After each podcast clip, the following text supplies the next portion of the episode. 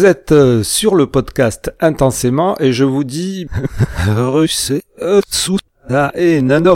Vous êtes bien sur le podcast intensément et je vous dis bonne année à tous 2023, 4727, 10078, enfin bref, l'année que vous choisirez la meilleure. C'est donc le podcast à la recherche de l'info la plus fiable possible, comprendre le pourquoi du comment, du comment, du pourquoi, de cet univers incroyable et incroyablement surtout complexe qu'est l'univers au potentiel intellectuel, HPI, surdoué, ES et compagnie. Mes chers auditorices, je vous aime bien, vous qui écoutez ce podcast euh, uniquement en audio. Alors je sais pas comment vous faites quand il y a des choses qui sortent uniquement en vidéo, comme cela a été le cas la semaine dernière avec le montage vidéo exclusif de l'entretien qui avait eu lieu il y a un an auparavant sur le podcast audio avec euh, Jeanne Siofachin, essentiellement parce que cet entretien faisait une heure. Selon moi, euh, il était important puisque la polémique continuait, qu'il y avait encore des gens qui m'envoyaient des messages ou que je voyais passer des messages sur les réseaux sociaux de gens qui disaient n'importe quoi sur les zèbres en fait. Donc cette vidéo a suscité pas mal de réactions de la part de vous auditeuristes qui êtes surtout habitués à encore une fois un discours plus mordant euh, sur les sujets qui selon vous ne correspondent pas à la vision critique. Vous allez voir ce que j'ai répondu sur cet euh, enregistrement qui va suivre qui est donc une réponse aux vidéos. Alors je suis désolé, j'ai toujours pas commencé à faire des épisodes spéciaux uniquement pour les auditeuristes du podcast audio. Donc je vais utiliser la formule dans cette vidéo ou sur cette vidéo mais évidemment, je parle aussi à vous, auditeuristes euh, du podcast audio. Je pense qu'il est important maintenant de considérer ce podcast comme euh, un média à part entière, puisque maintenant il y a aussi le blog avec des articles qui vont essayer de sortir régulièrement, que je vais essayer de sortir régulièrement. Donc il y a le côté écrit, il y a le côté audio, il y a le côté vidéo. Alors souvent je m'emballe quand je fais un enregistrement, je suis en face d'une caméra, je sais que je suis filmé, donc je vais parler de vidéo, des fois je parle de vidéo et d'audio, mais vous comprendrez que je parle à vous en général, les followers ou l'audience d'Intensément Podcast. Et je vous remercie d'être présent et présente. Je sais que beaucoup d'entre vous faites partie des contributrices, de celles et ceux qui aident financièrement ce podcast qui en a vraiment besoin. Et franchement, je vous remercie mille et mille et mille et mille fois. Tout de suite, je vous souhaite donc une très bonne écoute. Et oui, ben alors euh, c'est fascinant. Donc euh, évidemment, après la sortie de la vidéo montage des moments clés de l'entretien avec Jean Siofachin, entretien qui avait été enregistré fin 2021 et dans lequel je lui demandais de clarifier son concept de zèbre et ses positions quant au, quant au phénomène. Et la réponse est claire et nette. Pour Jeanne Siofachin, les zèbres sont des surdoués, HPI, au potentiel, ce que vous voulez, point final. Et donc le moyen premier et essentiel de savoir si on est zèbre, surdoué, HPI, tout ça, c'est le passage du bilan neuropsychologique et principalement le test de QI point bas. Pour Jeanne Fachin, zèbre égale donc au quotient intellectuel. Pour ce qui est arrivé ensuite au concept zèbre, sa phénoménalisation, eh oui, c'est-à-dire c'est devenu un phénomène grand public, ce qui, selon Jeanne Siofachin, l'a littéralement dépassée. Elle s'est retrouvée sans ressources et au dépourvu face à la multiplication des groupes, des ouvrages, des articles qui récupéraient le concept zèbre. Donc à partir de là, euh, cette vidéo aurait pu être une vidéo mise au point qui aurait surtout dû choquer les pseudo-zèbres, c'est-à-dire toutes celles et ceux qui s'auto-identifient, comme elle le dit elle-même, et qui s'attribuent des caractères, des caractéristiques euh, que l'on voit dans les publications grand public sur les zèbres, mais qui n'ont rien à voir avec les OQI, ou qui euh, attribuent aux zèbres des pouvoirs plus ou moins fantastiques et quasi New Age. Donc ça aurait dû principalement amener ce genre de personnes à réfléchir et peut-être à se remettre en question. Mais voilà, au final, vu le genre et le public de ce podcast, ce sont les opposants, eux, à Jeanne Siofachin qui ont le plus critiqué. Quand je dis opposants, les opposants, opposition de Jeanne Siofachin, pardon, qui ont le plus donc critiqué cette vidéo en disant ouais, euh, tu vois, euh, c'est pas normal, tu vois. Non, je rigole. c'est une joke, vous avez pas parlé comme ça. humour, humour, humour. on se calme. Donc, en gros, pour me dire comment se fait-il que je redonne encore la parole à Jeanne Siofachin D'abord, merci pour tous ces commentaires et critiques qui sont toujours constructifs et permettent de progresser. Ça c'est dit. Pourquoi donc ce montage avec Jeanne Siofachin, ou JSF, comme on pourrait dire je reprenais les passages les plus importants d'un entretien qui est long, qui est l'entretien le plus écouté du podcast audio, mais qui je pense n'a pas eu l'impact que je cherchais à avoir, parce qu'effectivement, il fait une heure, on parle un peu de tout avec Jean Siofachin au niveau des HPI, mais aussi on parle de son parcours, de tout un tas de choses qui n'ont rien à voir avec les zèbres. Mais c'est vrai que l'idée principale de cet entretien à la base, c'était de comprendre ce qu'il en était de la zébritude. Voilà, en gros, la zébritude, ce mouvement polymorphe, ce brumisateur de définitions diverses, convenait-il à Jeanne Siofachin? Et il se trouve que l'actualité des commentaires que je reçois régulièrement sur cette chaîne YouTube et des livres qui récupèrent le concept pour le transformer en voilà, sont toujours là. Donc j'ai trouvé important d'y revenir. Il y a un truc intéressant, c'est que beaucoup de gens, à propos de cet entretien, pense que Jeanne Siofachin a répondu ce genre de réponse parce qu'elle était dans ce podcast précisément ou parce qu'elle avait envie de se justifier. Mais en fait, une des raisons pour euh, lesquelles je me suis vraiment dit c'est le bon moment pour la contacter, c'est que j'étais tombé avant cet entretien sur une vidéo d'elle interrogée par une autre personne qui avait l'air un peu perdue parce qu'elle est coach hypersensibilité et autodiac zèbre et qu'au final Jeanne Siofachin l'a plus ou moins recarré sur certains points. C'est donc une vidéo qui a 2-3 ans peut-être dans laquelle elle disait déjà pour moi les zèbres sont des hauts potentiels intellectuels, hauts QI, surdouance, c'est la même chose et blablabla tout ce qu'elle dit dans l'entretien avec intensément. Donc non, elle ne m'a pas piégé pour me dire ces phrases-là alors qu'elle ne les pense pas, puisqu'elle les avait déjà formulées de la même manière dans une autre chaîne YouTube qui n'était pas du tout euh, anti-zèbre. Donc il est possible qu'elle ait dit des choses différentes il y a 20 ans, ou 10 ans, ou 5 ans, mais bon, si vous regardez des vidéos de moi il y a 20 ans, vous allez halluciner.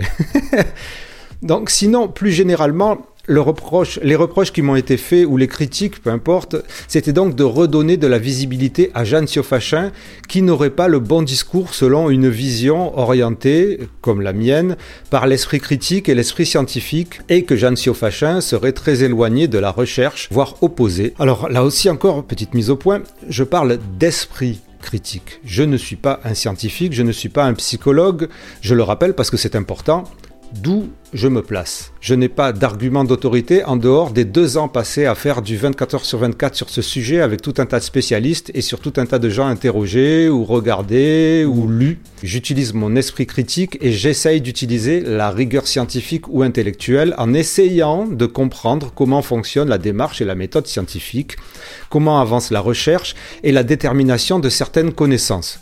Pourquoi? Parce que sinon j'ai l'impression que je reste dans le flou. C'est mon avis, c'est ma manière de fonctionner qui n'a pas été euh, toujours comme ça. Mais en tout cas, je trouve que pour ce podcast, c'est la meilleure manière de proposer des choses. C'est-à-dire, je préfère dire je ne sais pas, on ne sait pas, et voilà où en sont les données scientifiques, voilà où en est l'état de la connaissance, plutôt que d'émettre des hypothèses qui ensuite, par le biais d'une médiatisation et la réseau socialisation, ou le bouche à oreille, comme on l'appelait autrefois, deviennent des théories populaires euh, qui deviennent ensuite des réalités alors que cela n'a jamais été prouvé. C'est le cas par exemple du lien qu'il y aurait entre hypersensibilité et HPI, lien que ferait Jeanne Siofachin. Et pour l'instant, comme vous le savez, rien de scientifique ne permet de prouver ce lien. Et d'ailleurs, la semaine prochaine, l'invité du podcast sera Pascal Michelon, neuroscientifique qui vient de publier un livre sur le cerveau HPI et hypersensible selon les neurosciences. Super intéressant et donc je vous recommande de le lire Peut-être, avant de voir l'entretien, nous allons aller vachement plus loin. Le lien pour le livre est en description. À droite, à gauche, dans le monde et dans la France, il y a des voix plus ou moins scientifiques, certaines très scientifiques, certaines vachement moins scientifiques, qui parlent non pas d'hypersensibilité, puisque l'hypersensibilité c'est en fait la récupération d'un concept auquel on a appliqué une sémantique française, et la signification des mots et leur origine est très importante pour savoir de quoi on parle ou à qui vous avez affaire. Et donc, On parle de surexcitabilité, d'ultra-sensibilité ou de très haute sensibilité ou haute sensibilité tout simplement, qui serait peut-être chez certains HPI une composante de leur personnalité ou alors un symptôme de pathologie ou trouble coloré par le haut QI comme le TSA, le TDAH ou l'anxiété.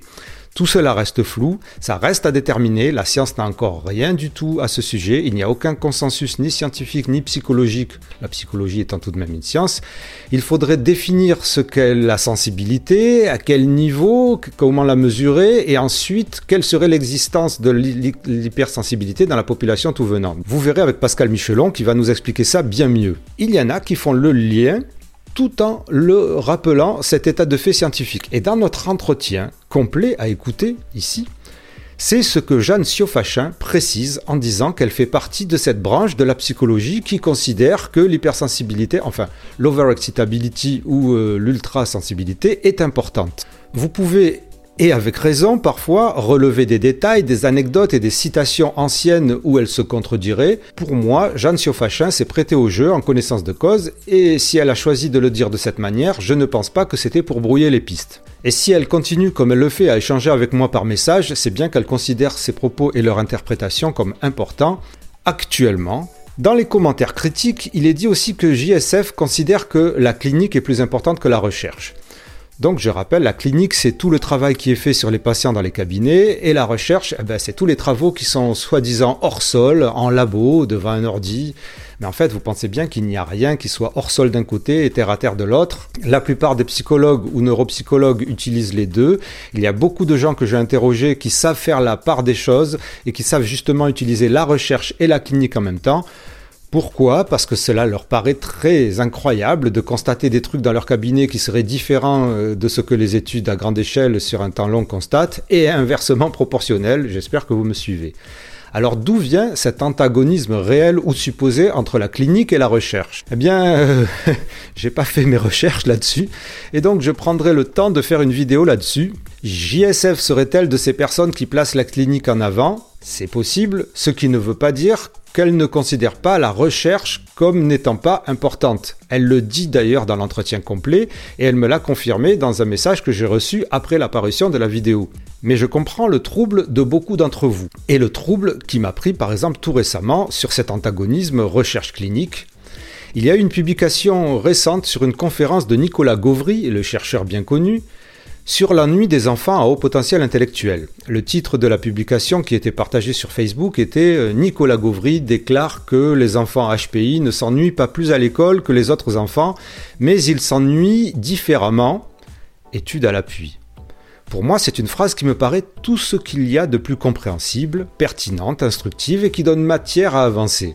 Et là, truc de ouf, entre autres commentaires de gens dans cette publication, de gens qui s'offusquent, on ne sait pas trop de quoi d'ailleurs, hein, vous avez un commentaire d'Olivier Revol qui dit il faudrait qu'on m'explique la différence, point d'interrogation, avec un emoji qui rigole ou un truc comme ça. Olivier Revol, pour celles qui ne le connaîtraient pas, c'est une autre personnalité très médiatique du monde psychologique, considérée par certains ou certaines comme une sommité sur le TDAH, trouble de l'attention avec ou sans hyperactivité, est spécialiste aussi du haut potentiel.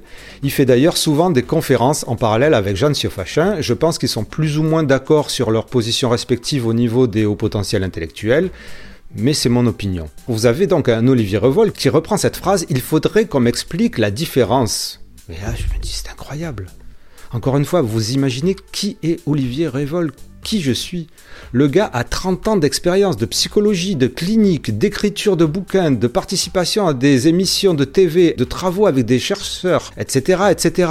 Alors comment est-il possible qu'Olivier Révol ne comprenne pas une phrase aussi simple que ça? Comment n'arrive-t-il pas à comprendre la portée de la nuance qui est inclue dans cette phrase, l'ampleur même finalement de cette précision, et ne pas la comprendre dans sa globalité? Mystère. Y a-t-il une volonté délibérée de sa part de jeter un trouble, de se moquer, d'atténuer le propos, provocation? Ou simplement il ne voit pas ce que je comprends immédiatement? Ça serait possible ça? À la suite de la réponse d'Olivier Révol, se développe dans les commentaires une discussion donc sur l'antagonisme supposé entre la recherche et la clinique, avec des pros, des cons, des mezzo-mezzo ou des mezzi-mezzi et un Olivier Révol qui navigue au milieu. Il sait très bien que la recherche psychologique est faite avec des patients, pas sur des robots, et que c'est pour ça euh, que justement ça met du temps et que c'est complexe. Il sait très bien que le travail de clinique est réalisé aussi à partir des résultats et des consensus scientifiques. Donc tout ça normalement euh, devrait être un tout, tout ça devrait être... Il ne devrait pas y avoir de guéguerre entre les deux avec des extrêmes. Mais c'est ce qui se passe. Et pour revenir à Jeanne Siofachin, elle ne comprenait pas pourquoi je parlais d'extrême. Et oui, il y a des personnes qui sont extrêmes, qui ne considèrent que la clinique et d'autres qui ne jurent que par la recherche. Des personnes qui ne sont que dans les données scientifiques les plus strictes et des gens qui sont dans des mondes peuplés d'enfants indigogos dont les parents seraient des reptiliens. C'est pas aujourd'hui que je vais trancher et que je vais pouvoir les convaincre. Pour ce qui concerne en tout cas un autre point de vue qui est revenu assez souvent dans les, critiques, c'est de dire que de donner la parole à Jeanne Siofachin, ça serait donner la parole à quelqu'un qui est à l'origine de stéréotypes pathologisants, décidément aujourd'hui, des HPI et de l'effet Barnum. Eh bien encore une fois, si je vous dois la réalité, oui, son livre Trop intelligent pour être heureux est considéré par beaucoup comme étant générateur d'effet Barnum, mais j'en ai lu de grands passages et j'ai surtout eu le témoignage de pas mal de gens qui l'avaient lu. Et c'est ce qui, elles, oui j'ai réussi à dire elles, c'est ce qui, elles, m'ont confirmé. Mais tous m'ont aussi précisé que ce livre avait aussi été un marchepied pour leur parcours de recherche sur eux-mêmes ou elles-mêmes ou leur HPI. Donc Barnum, pas Barnum, ce livre serait-il plus Barnum que d'autres bouquins? Je n'en sais rien. Il est en tout cas l'un des plus lus et ça serait peut-être le biais de par la notoriété acquise par Jeanne Siofachin, la médiatisation du personnage fait que les gens la voient comme chef de file ou responsable de l'effet Barnum. Je ne pense pas personnellement que Trop intelligent pour être heureux soit le pire bouquin à effet Barnum qui existe. C'est sûr que certains extraits que j'ai lus me donnent à penser que j'aurais beaucoup à redire ou à vérifier après la lecture de ce livre, et c'est bien pour toutes ces raisons que je l'ai invité parce que j'estime que sa longue expérience de psychologue et sa place dans l'univers au potentiel intellectuel surdoué francophone est très importante. Je ne connais pas l'avis de tous les spécialistes, de tous les professionnels qui suivent le podcast, et je sais qu'il y en a beaucoup, mais Jeanne Siofachin, Olivier Révol ou même Fanny Nussbaum, la créatrice des philocognitifs, sont des personnalités dont l'expérience, le parcours et l'influence ne peuvent pas être mis au même plan que au hasard, l'université des hauts potentiels ou Raymond Dazan. Ça n'a rien à voir. On peut très bien faire tous les débunkages ou fact-checking de Jeanne Siofachin, et il faut le faire s'il y en a besoin, ou critiquer ses positions, un peu trop new age ou trop flou quelquefois, et il n'y a aucun souci à ça, on peut avoir une discussion avec elle, mais ça n'a rien à voir avec le discours décousu et halluciné de Raymond Hazan, ça n'a rien à voir avec les méthodes alambiquées et louches de l'université des hauts potentiels, ou tout autre euh, wannabe guru style. Wannabe, guru style. C'est pas le même registre pour comprendre l'univers au potentiel intellectuel et faire avancer nos connaissances et comprendre le pourquoi du comment. Peut-être que oui, je devrais donner aussi la parole à Raymond Dazan. Le problème, c'est que soit je vais me mettre à rire à chacune de ses réponses, soit je vais la braquer, et je parle de, dans ses positions, je ne parle pas la dérober de ses bijoux. Soit elle va me braquer, euh, soit euh, je ne sais pas comment ça peut se passer, mais bon, je ne suis pas sûr que ça se passerait bien. Mais dans l'idée, oui, pourquoi pas, sauf que je ne la placerai pas dans le même plan, ça serait pas dans la même série. Donc voilà, c'était juste euh, une petite piqûre de rappel pour dire que c'est la raison pour laquelle je reviens très souvent dans ce podcast sur l'idée d'ouverture d'esprit critique. Ce podcast a débuté dans une recherche du pourquoi, du comment de tout ce bazar sur les hauts potentiels intellectuels, surdoués, HPI et ES, surdoués et ES, pardon, et compagnie. Et petit à petit, il a intégré dans son ADN l'esprit critique et scientifique, mais il a appris à nuancer la recherche et l'info fiable par une ouverture d'esprit critique parce que justement, nous sommes dans un domaine super complexe et sur lequel on ne peut pas dire ça commence là, ça se termine là, et basta. J'ai bien l'impression que ce n'est pas comme ça que ça fonctionne, sinon Nicolas Gauvry, par exemple, ne se serait pas lancé dans des recherches sur l'hypersensibilité. Voilà, donc le podcast va continuer à essayer de rechercher l'info la plus fiable possible en comparant les sources, en vérifiant tout ce qu'il faut, blablabla. Bla Vous le savez, c'est super important, vous aussi, de faire de même. Et très prochainement avec Pascal Michelon, donc sur les neurosciences des hypersensibles et des HPI. Très bientôt aussi avec Sébastien Hague sur la pensée en arborescence. Là aussi, on aurait pu attaquer Jeanne Siofachin sur ce concept qu'elle a créé et j'ai choisi de ne pas le faire et je pense que j'ai bien fait parce qu'on verra avec Sébastien Hague que si scientifiquement cela n'existe pas, pas scientifiquement, il y a peut-être quelque chose à, creuser en nuances, si on veut, avec une pelle de nuances. J'espère que cet épisode vous aura été utile et qui vous aura apporté. Si vous voulez m'aider à continuer à faire des entretiens aussi intéressants, s'il vous plaît, considérez que ce podcast ne survit que grâce à vos dons. Une campagne pour l'aider a été lancée il y a 2-3 mois. Il y a un lien pour ça dans la description. Je vous remercie grandement et je remercie évidemment intensément toutes celles et ceux qui ont déjà fait ponctuellement ou régulièrement un don et qui me permettent là pour l'instant de vous dire on se voit dans la prochaine vidéo. Intensément, c'est le podcast divergent. Intensément, c'est le show potentiel.